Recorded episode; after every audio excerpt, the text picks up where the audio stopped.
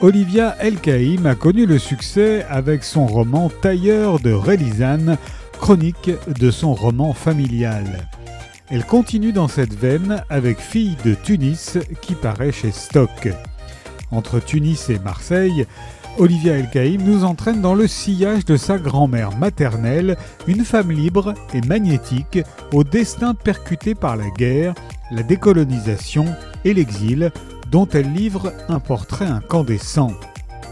D'elle, il me reste un foulard bleu, une bouteille vide de son parfum et ce cliché sépia conservé dans un cadre rouge, la vingtaine resplendissante, chignon laqué, bustier soulignant le galbe de sa poitrine, Arlette trône sur la cheminée de mon salon.